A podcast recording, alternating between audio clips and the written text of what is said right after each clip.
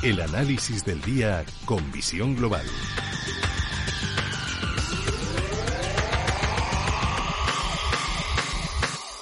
Segundo análisis aquí en Visión Global, cuando pasan casi 12 minutos de las 9 de la noche, una hora menos en la comunidad canaria.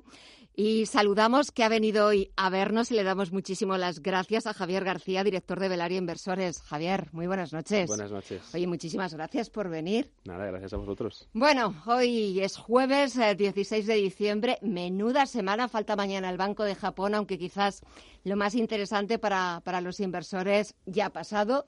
Ayer la reunión de la Reserva Federal, hoy Banco de Inglaterra, Banco Central Europeo. ¿Es más normal la reacción que estamos viendo ahora mismo en Estados Unidos que, la euforia de ayer tras esa decisión de la Reserva Federal de poner fin a ese tapering, de subidas de tipos ya en 2022 y 2023? ¿Estas caídas que estamos viendo es algo más normal? Sí, claro. Al final, eh, una subida de tipos de interés perjudica a todas las corporaciones, como es lógico y normal, porque la deuda que tengan que devolver la van a devolver, va a ser, bueno, el dinero que van a tener que dirigir ahí va a ser más amplio, ¿no? Y eso se resta del ingreso del beneficio neto, ¿no? Lo que quiere decir que la valoración al mismo tiempo va a subir, ¿no? Entonces, eh, lógicamente, una subida de tipos de interés afecta a todo el mundo. Eh, nosotros esto ya lo preveíamos cuando se empezó a ampliar el balance del Banco Central y de la Reserva Federal cuando empezó el COVID-19, que el M2, que era que son los depósitos el dinero en efectivo subió, bueno, tuvo la mayor subida en 60 años, ¿no? Y lo que veíamos es que la inflación siempre le sigue al M2, ¿no? Y se estaba diciendo, los bancos centrales decían, no, es que el 2% se va a mantener, ¿no? Lo cual era totalmente absurdo y ya lo estamos viendo porque estamos en el 6.8, ¿no? ¿Qué pasa? Que con una subida de la inflación del 6.8%, los bancos centrales están completamente obligados a subir los tipos de interés. En, en, lo que puedan, ¿no? Lo que te están diciendo ahora es que van a, van a aumentar un poquito el tapering, pero lo que van a hacer es reducir 15.000 millones más, que son 30.000 millones, lo que quiere decir que todavía van a seguir inyectando pues 95.000, 100.000 millones, ¿no? Realmente no es un tapering real, si hicieran un tapering real y quitaran eh, los 105.000 millones que está inyectando ahora, nosotros estaríamos 45 años y el balance de la Fed no estaría cero. O sea, que quiero decir que es un tapering, pero entre comillas, ¿no? Eh, una subida de tipos de interés como la que están proponiendo, que dicen que más o menos en 2023, si no me equivoco, están entre el 0,75 y el 1%, ahora mismo, si, es, si lo hicieran, el mercado caería de golpe, porque el mismo las empresas no están preparadas. Esto hay que asimilarlo poquito a poco y que las empresas vayan, vayan colocándose la, la valoración en que tienen que colocarse, ¿no? Ahora mismo el mercado americano está en, en, el, en la segunda mayor valoración desde el año 1880, que es más o menos el 40 veces beneficios, que son, eh, si tienes en cuenta el precio actual entre el beneficio medio a 10 años de las empresas, estás pagando 40 veces, lo que significa que estarías, o sea, si inviertes en una compañía americana ahora mismo en el SP500, recuperarás el dinero en 40 años. Esta valoración solo la hemos tenido en el 2000, que llegamos a 44. ¿no? Si suben los tipos de interés y reducen el beneficio de las empresas, esta valoración todavía va a subir más, a no ser que la bolsa caiga. Que si la bolsa cae, estaremos más baratos. Pero si no cae, lógicamente el beneficio se va a reducir, estaremos a un precio más caro. ¿no? Lo que quiere decir que si seguimos en estos niveles va a ser muy difícil crear valor a medio y largo plazo, me estoy refiriendo a tres y cinco años, al menos en renta variable. Hay otros activos donde sea oportunidades, pero en, esas, en esta situación es muy difícil crear valor con la situación que se está generando ahora y con la subida de los tipos de interés, que es obligada por los bancos centrales, lo están haciendo obligados, si no, no lo hacen. Eh, lógicamente esto va a dificultar un poquito el, rendimiento de las bolsas. Y esta subida de los tipos de interés eh, se ha precipitado de alguna forma. Hoy, por ejemplo, hemos visto el Banco de Inglaterra ha decidido no esperar más, no esperar al año que viene y ha decidido subir los tipos de interés y encima una decisión casi por unanimidad, ocho votos frente, frente a uno, de 0,10 a 0,25. El BCE de momento eh, prefiere esperar, sí que también ha puesto fecha a ese fin de, la de las compras de emergencia, a ese famoso también tapering aquí en Europa, pero se ha precipitado por la inflación. O sea, está, hemos visto y hemos escuchado mm, desde un poquito antes del verano, quizás, o desde unos meses antes, escuchar que ese eh, repunte de la inflación era algo temporal, era algo pasajero, que no había de qué preocuparse y que todos los bancos centrales tenían las herramientas a su disposición ¿vale? Para eh, poder manejar ese repunte de la inflación que se iba acompañado de un crecimiento económico estupendamente, pero es que no es así. Y estamos dándonos cuenta de que la FED empieza a quitar la palabra transitoria. Ya ese repunte de la inflación no es transitorio, ha dejado de ser transitorio para empezar a preocupar. Quizás lo que estamos viendo ahora en el mercado, esta corrección en Wall Street, es que los inversores han empezado a pensar 24 horas después de la decisión de la Fed de que la inflación ha llegado para quedarse, de que la recuperación económica no va a ser tan consolidada, tan sólida como hacía prever y que la inflación puede ser un problema y un caballo de batalla difícil.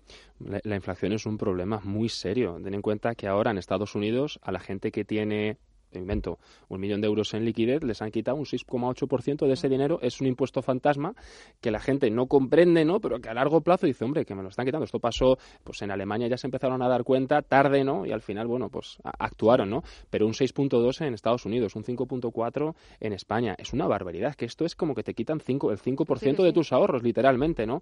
Entonces, lógicamente, la inflación es un problema, más teniendo en cuenta que la inflación que se está dando ahora, pues no la veíamos de hace 15 o 20 años. Entonces, es un problema, lógicamente, ¿no? Eh, al final, a medio plazo, eh, de la inflación se sale, eh, o sea, de, la deuda que tenemos los gobiernos ahora se sale vía inflación, entonces, bueno, van a intentar controlarla, pero a, los gobiernos les interesa que la inflación sea alta, porque es como se reduce el poder de la deuda. Ten en cuenta que en Estados Unidos estamos en una deuda que no veíamos desde la, desde la Segunda Guerra Mundial y de todas, de, este tipo de crisis de deuda se sale vía subida de impuestos e inflación. Es la vía más fácil, ¿no? Y la inflación, además, es el impuesto fantasma, que lo decía Murray R. Rothbard, ¿no? Decía, ¿no?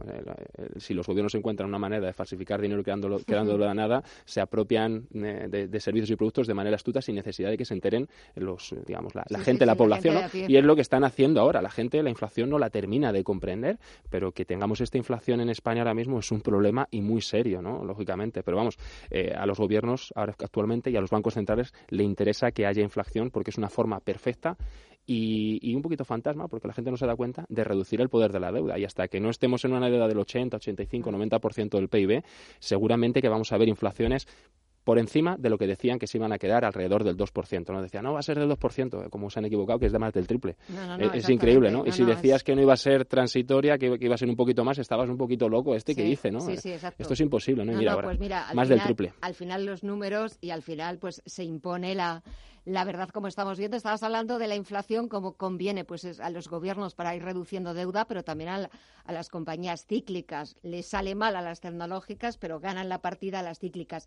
Para 2022, en Velari, a ver, ¿qué activos pueden hacerlo bien para empezar el año con buen pie?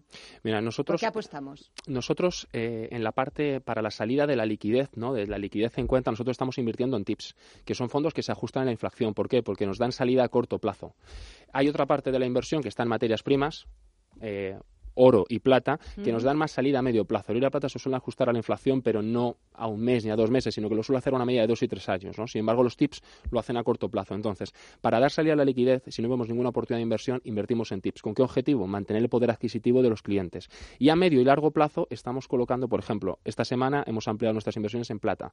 ¿Por qué? La plata se está moviendo entre 29 dólares y 22 y ha caído alrededor del 7-8% la última semana, está en 22. Ahí nos interesa comprar un poquito más. Y estamos tomando plata. ¿Por qué? Porque la plata lleva 12 mm, años sin hacer absolutamente nada. Hay una dispersión entre lo que es la rentabilidad de la renta variable y, del material, de, y de la plata, ¿no? Y a partir de ahí nos interesa empezar a comprar, ¿no? ¿Por qué? Porque la estimación de rentabilidad que tenemos en oro y plata pues es de alrededor del 11-12%, mientras que en la renta variable, el SP500, estimamos que durante los próximos cinco años va a andar alrededor del 2,5%, teniendo en cuenta la valoración que tenemos, ¿no? Entonces, es, un, es, es, una rentabilidad cinco veces superior, ¿no?